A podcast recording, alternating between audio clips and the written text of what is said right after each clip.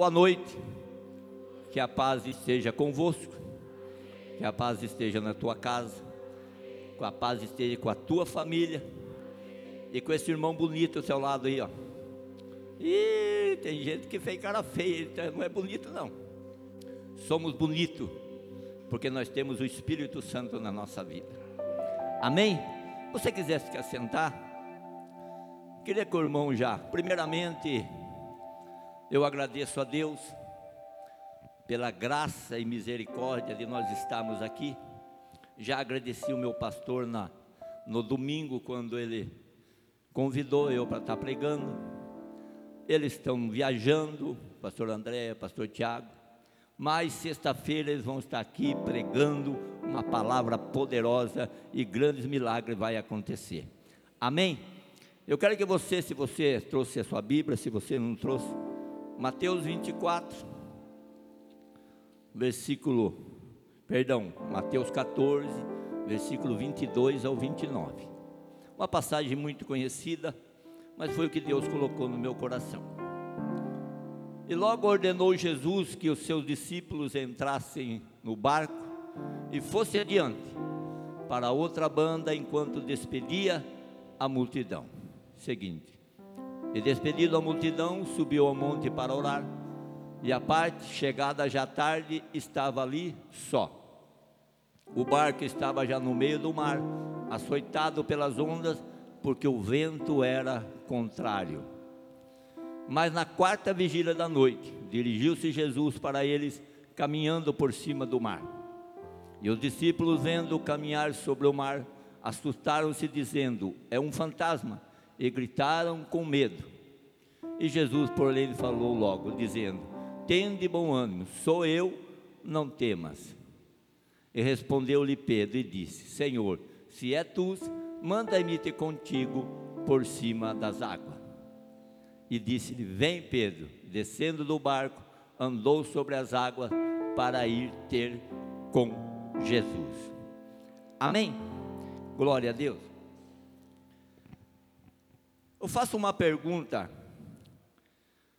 Você acha que Deus tem filhos prediletos ou preferidos? Você acha que Deus diz assim: Eu vou abençoar o irmão Luiz, porque eu fui com a cara dele, e vou deixar o irmão Roger meio de lado. Não gostei dessa barbinha branca e preta aí. Não. Deus não tem filhos prediletos.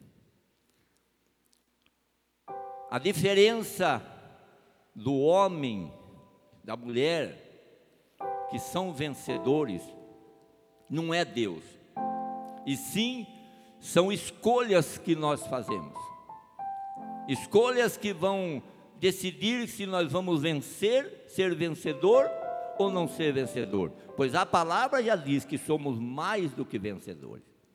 Então, muitas vezes é as nossas escolhas que vai determinar se nós vamos vencer ou não, se nós vamos conquistar ou não, se nós vamos dar cabeçada ou não, porque muitas vezes nós tomamos decisões erradas, muitas vezes fazemos algo que não é, não vou dizer pecado, mas algo que você quer fazer, mas não tem a direção do Senhor, não buscou a direção do Senhor, e daí depois vem a consequência, e daí acabamos perdendo, sendo um perdedor, e aí diante a senhora. A parte que eu li para você, meu amado, é quando nós lemos lá, Pedro, aleluia, louvado seja teu nome. Nós falamos muito dessa passagem quando Pedro andou por cima das águas e a, deixou de olhar para Jesus e afundou. E está certo, porque o servo de Deus, o servo e a serva de Deus, a vida tem que estar sempre olhando para Jesus. Se você não olhar para Ele, com certeza você não vai vencer. Somente você olhando para Ele é que você vai vencer a adversidade, vencer os problemas, vencer a luta. Mas hoje eu quero ver o outro lado da história. Um lado onde que você vai ver que Pedro, ele foi corajoso. Pedro ele foi corajoso por quê? Porque quando ele viu Jesus andando pelas águas, ele falou assim: É o Senhor, manda eu ir por cima das águas. Então nós estamos vendo que ele foi ousado, ele foi corajoso. Ele foi um homem que experimentou o sobrenatural. Um homem que, no momento ali da, da luta, no momento da dificuldade, ele falou: manda ir contigo. E ele foi. Teve um momento ali? Teve, mas foi o único homem que nós vemos na Bíblia que andou por cima das águas. Amém? É. Quando você vê essa passagem, você olha que os discípulos foi mandado por Jesus. Quando você lê no começo, Jesus falou assim: vão para outro lado. Pega o barco e vão para outro lado. Então quem mandou foi Jesus. Se Jesus mandou eles atravessarem do outro lado, por que, que o vento é contrário? Por que, que o vento foi contrário? Bom, se Jesus mandou, então era para dar tudo certo. Não é assim que nós acha? Não acha então assim que Jesus mandou, vai ser tudo maravilha, vai ser tudo benção. Mas eu aprendo, e nós vamos aprender várias coisas nessa passagem, que às vezes o Senhor permite ventos, quando eu falo ventos, alguma diversidade na nossa vida, para quê? Para que nós crescemos para que nós aprendemos a, a, a, na caminhada é que nós vamos, no meio da luta, que nós vamos aprender a ser mais forte, a ter mais habilidade. Não é quando está tudo bom, porque quando está tudo bom, está tudo maravilha, tudo alegria, nós, nós sossega, nós baixa a guarda. Mas é no momento da luta que você vai orar mais, você vai buscar mais, Deus vai ensinar mais, você vai sair mais forte, você vai sair mais preparado, você pode sair até machucado, mas você vai sair preparado, fortalecido, renovado e cheio da unção. E tem um versículo lindo que eu não lembro em Coríntios que fala que as lutas que o Senhor permite na nossa vida são para nós sairmos vencedor e ajudar outras pessoas. Porque às vezes a luta que eu passo e eu vejo o irmão passando e eu já passei, eu vou, aleluia, com a graça e misericórdia do Senhor que eu venci, eu vou ensinar ele. Falar, irmão, eu passei por isso. Então tudo tem um propósito. Então muitas vezes Deus permite algo na nossa vida, ah, é para acabar. Não, não é para acabar, não, porque a palavra de Deus diz, aleluia, o meu Deus falou na palavra que junto com a luta, junto com a dificuldade, Ele manda o escape, Ele jamais vai permitir algo que você não possa suportar. Isso é maravilhoso. Então, você vê que quando Jesus mandou, o barco açoitando, o vento se levantando, e muitas vezes vem o vento na nossa vida, sim, na, na nossa vida espiritual, muitas vezes vai acontecer isso. Mas aí de repente, tudo ali, uma luta, uma dificuldade, momento difícil. Aí quando os discípulos de repente olham e vê algo estranho vê um homem andando por cima da água. E a Bíblia diz que eles começam a gritar, eles começam a ter medo. Eles começam a ficar desesperados, porque eles estão vendo algo diferente, algo que eles nunca viram. Então, quando eu aprendo aqui, que muitas vezes, quando nós clamamos, nós oramos, e de repente, a, a palavra de Deus fala que quando a, se você lê na palavra de Deus, tem detalhes na palavra de Deus que você às vezes não dá importância, mas a palavra de Deus diz assim: que o vento açoitava, as ondas eram altas e era de madrugada, mas era, ele falou assim, era a terceira hora, era três horas da manhã. Por que, que Deus põe esses detalhes na palavra três horas da manhã? Se você procurar na Bíblia, na história, três horas da manhã é aquele horário mais escuro. Sabe o que eu aprendo aqui? É aquele horário que você está orando, está buscando, está clamando por um problema que você está passando, e você chega um momento que você olha para a direita, para a esquerda, para frente e para trás e não acha mais solução. Quem já passou isso? E o nosso pastor André faz. Aquele momento que vem aquela luta que você não vê solução. Aquele momento que você está passando que o recurso humano já acabou. É aquele momento que você não vê saída. Você não vê uma solução. Então, os discípulos estavam naquele momento terrível na terceira hora, aonde eles não via mais solução, para eles era o fim. Para eles não tinham mais o que fazer. É a mesma coisa quando você vê esse momento difícil, você lê, a, a, o Espírito Santo leva você em passagens na Bíblia, aonde você lembra do rei Ezequias. O rei Ezequias era o rei de Judá, estava tudo bem, estava tudo maravilha. Você pode ir lá ver lá em 2 Reis, capítulo 19. Estava tudo bem. De repente ele recebe uma carta. Aonde o rei da Síria vinha vindo com um exército muito grande. E manda um recado para Ezequias dizendo assim: Rei Ezequias, não pense, está escrito, pode ler lá na sua casa. Não pense que o Deus de Israel vai livrar você da minha mão foi o que ele falou para o rei Ezequias.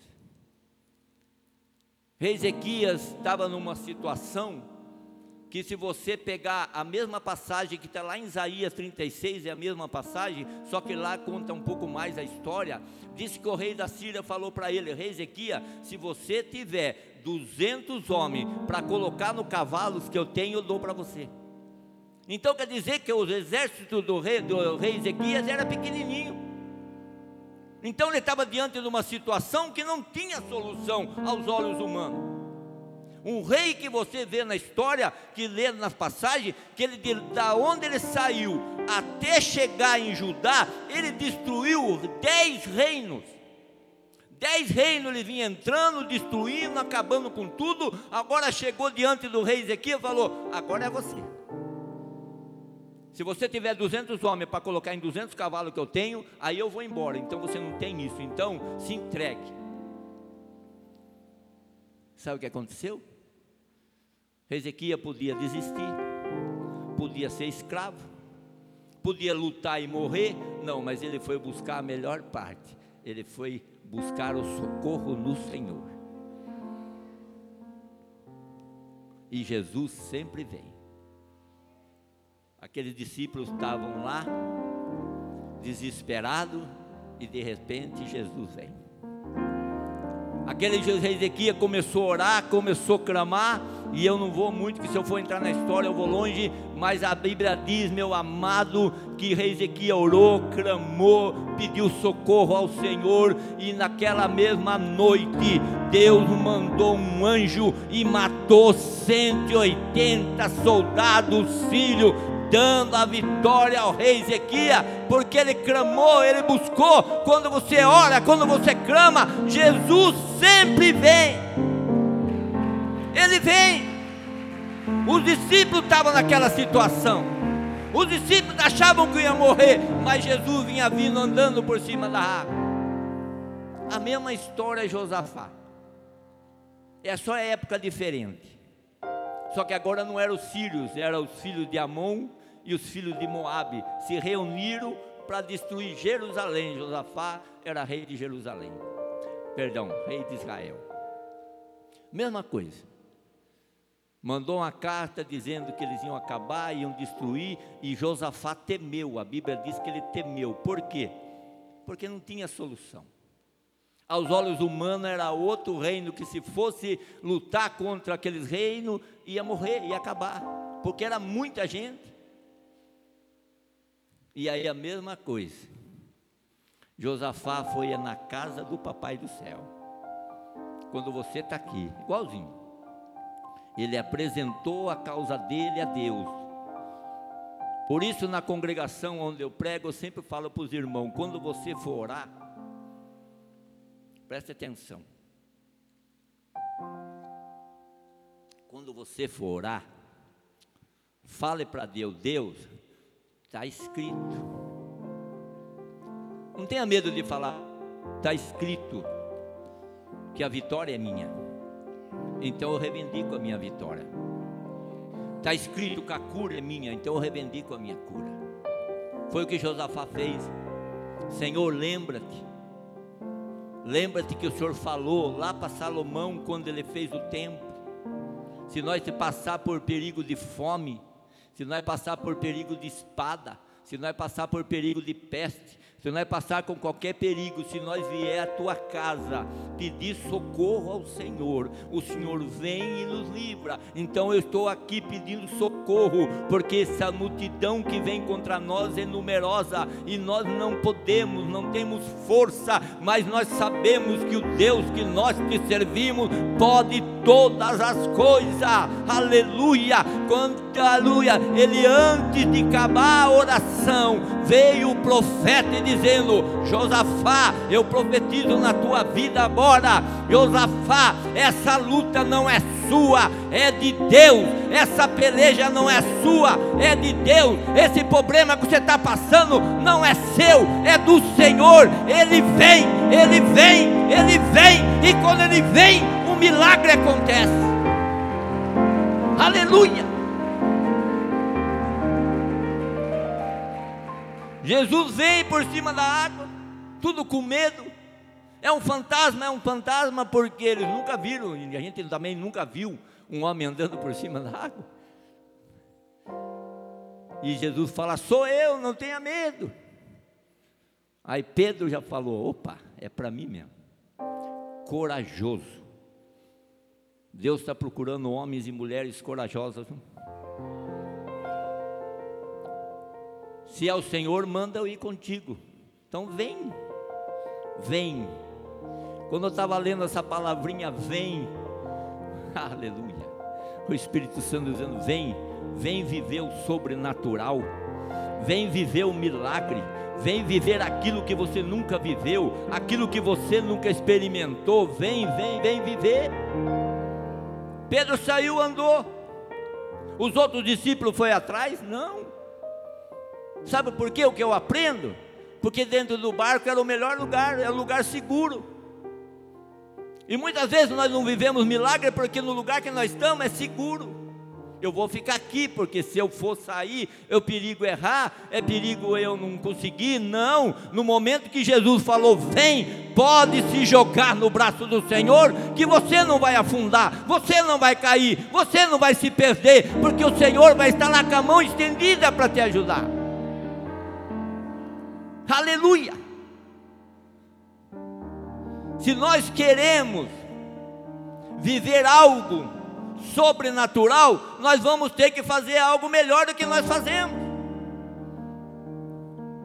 eu estou bom aqui, então daqui eu não saio e ninguém me tira. Mas nós vamos ficar sempre no mesmo lugar, não vamos sair do mesmo lugar. Mas quando eu vou dar um passo em direção de Jesus, que Ele está falando, vem, vem viver aquilo que você precisa, vem viver aquilo que você nunca viveu. Quando eu der um passo, pode ter certeza que Deus vai dar dois, três em tua direção. E se você, por algum motivo, querer cair, afundar, o cair é do homem, mas o levantar é do Senhor, e Ele vai pegar na tua mão, vai te levantar e vai caminhar com você por cima das águas, por cima desse problema, por cima dessa luta, e você vai ser vencedor.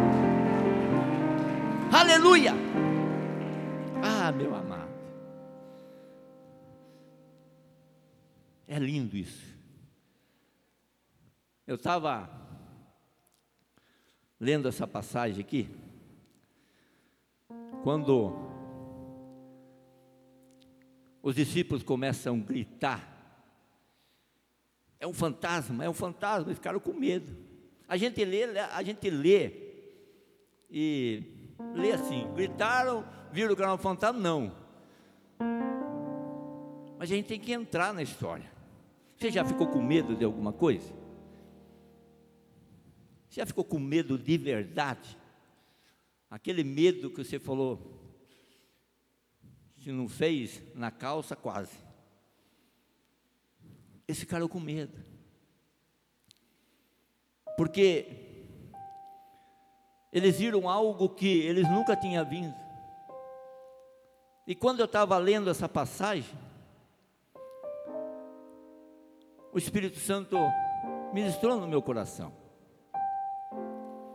dizendo assim: Nós oramos, quem que ora aqui? Nós sempre estamos orando, lendo a Bíblia, buscando algo de Deus, buscando um milagre.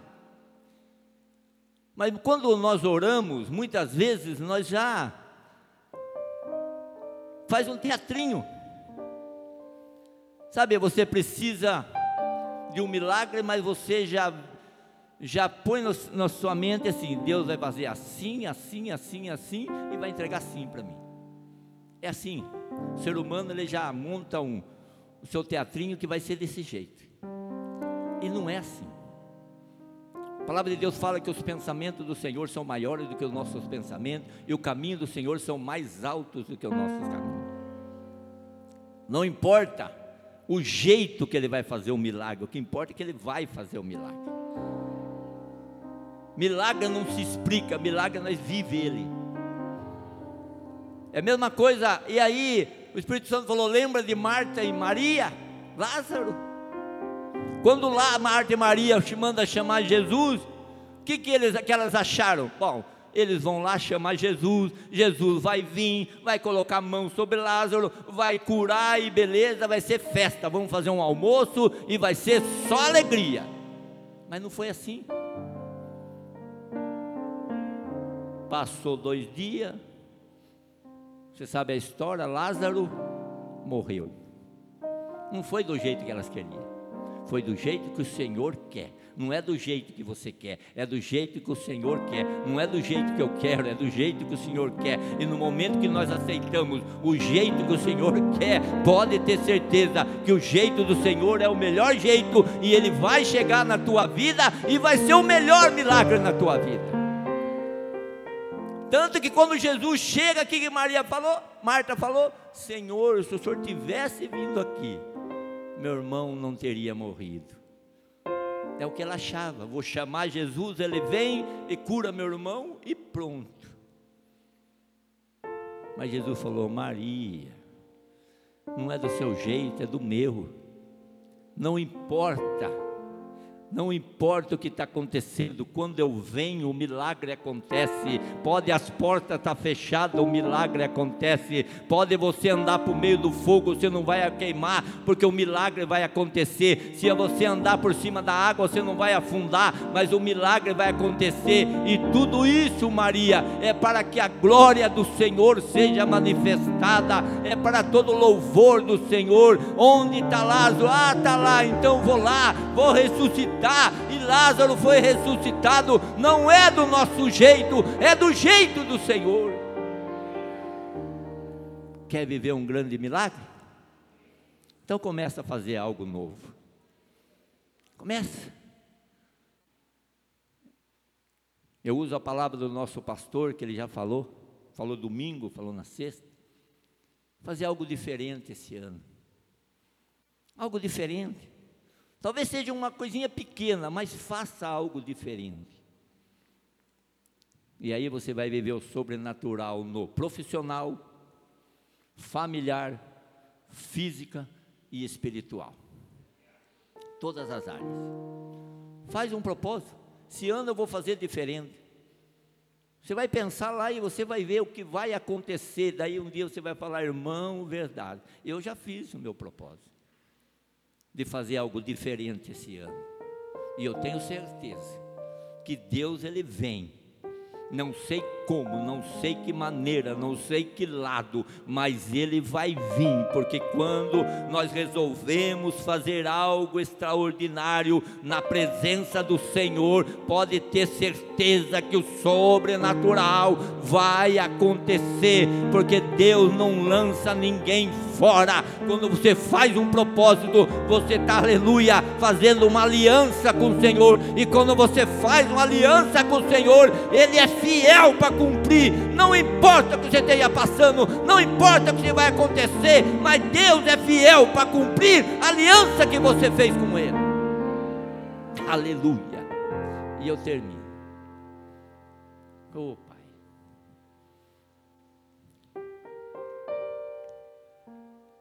Eu estava imaginando, a hora voa. Estava imaginando assim num culto, aonde de repente chama os discípulos e dizem assim: pergunta para os discípulos: é verdade que vocês viram um homem andar por cima da água? Sim, vimos. Vimos sim, foi tremendo. No começo tivemos medo, mas depois foi lindo. E aí Pedro estava lá. Chamaram Pedro. Foi ele. Aí chamaram Pedro e Pedro contou a experiência. Sabe, eu aprendo aqui que é lindo, é maravilhoso você contar a bênção do outro. É bonito você falar: nossa, o irmão foi curado, o irmão foi abençoado, o irmão foi próspero, mas o melhor e maravilhoso é quando, aleluia, você diz: Eu fui abençoado, eu fui próspero, Deus alcançou a minha vida, então eu profetizo na tua vida. Sim, você vai cantar o milagre do teu irmão, mas você também vai viver o seu milagre nesse ano ainda, em nome de Jesus. Aplauda o Senhor e fica de pé. Aleluia! Louvado santo é teu nome.